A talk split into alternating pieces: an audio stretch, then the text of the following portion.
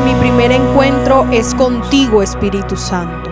Buenos días para todos, bienvenidos nuevamente a este tiempo devocional. Mi nombre es Isabela Sierra y bajo la guía de la palabra de Dios vamos a estar hablando esta semana sobre la soltería, ese estado civil de la persona que no se ha casado, pero que en los últimos tiempos ha sido satanizado por el mundo, porque han determinado que la soltería es sinónimo de soledad. Sin embargo, quiero que ahondemos en la palabra que está en el libro de Ruth para que veamos todo lo que Dios tiene para hablarnos en esta semana. Dice la palabra de Dios en Ruth capítulo 1 que en los días en que los jueces gobernaban Israel, un hambre severa azotó la tierra.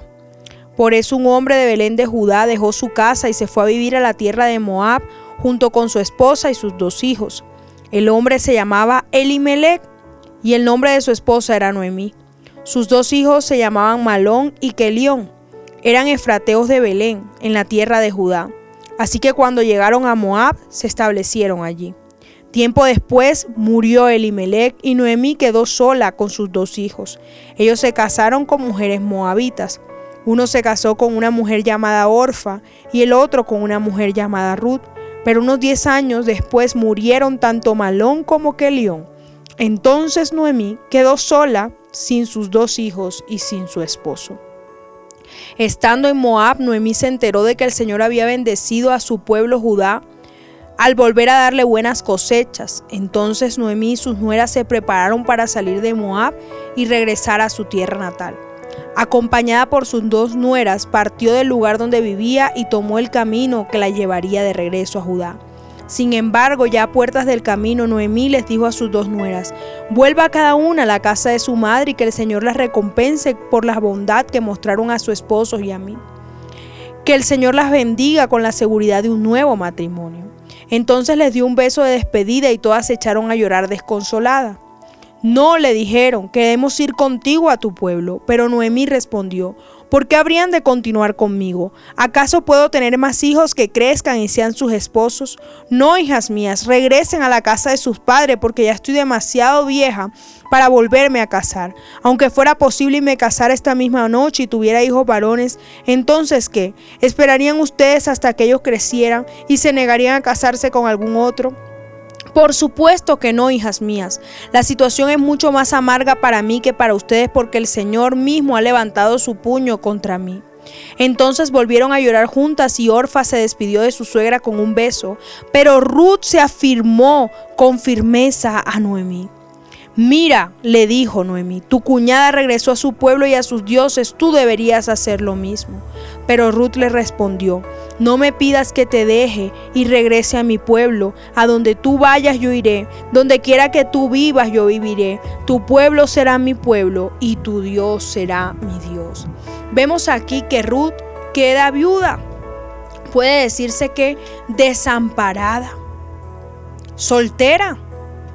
Y se encuentra Ruth con dos opciones, o quedarse en Moab o volver con su suegra a Belén. Ella sabía que Noemí era una mujer temerosa de Dios y que bajo su cobertura podía encontrar la instrucción, la experiencia, las enseñanzas y el respaldo para pasar ese momento de duelo y aprender nuevamente a ser buena esposa. Hoy quiero decirte de parte de Dios que la soltería es para ti un momento clave donde tu vida tiene que aferrarse más a Dios. Así como Noemí se aferró a su suegra, así los solteros tienen que aferrarse más al Señor, dejándose moldear y dejándose trabajar por Él. Por eso si quizás acabas de terminar una relación o si quizás has sido lastimado, lastimada en esa área, hoy no te lamentes y dale gracias a Dios por el camino de soltería que emprendes. Así como Ruth se fue con Noemí, hoy tú empiezas a caminar de la mano de Dios, a corregir errores del pasado, a sanar heridas, a limpiar tus lágrimas, hasta que vuelvas a estar listo o lista para entrar en una nueva relación sentimental. Disfruta en el gozo del Señor. Ama, ríe, goza. Recuerda que la soltería es un tiempo a solas con tu Padre que es muy necesario para que aprendas a amar de verdad. Quiero orar por todos los solteros en esta mañana, Padre, en el nombre de Jesús.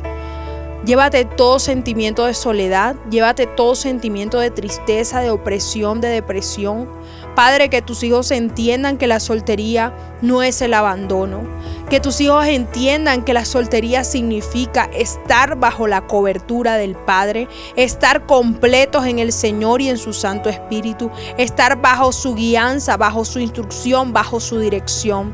Señor, sé tú preparando sus corazones para ese nuevo tiempo de relación sentimental. Sabemos que tú todo lo haces perfecto y en el tiempo correcto, Padre.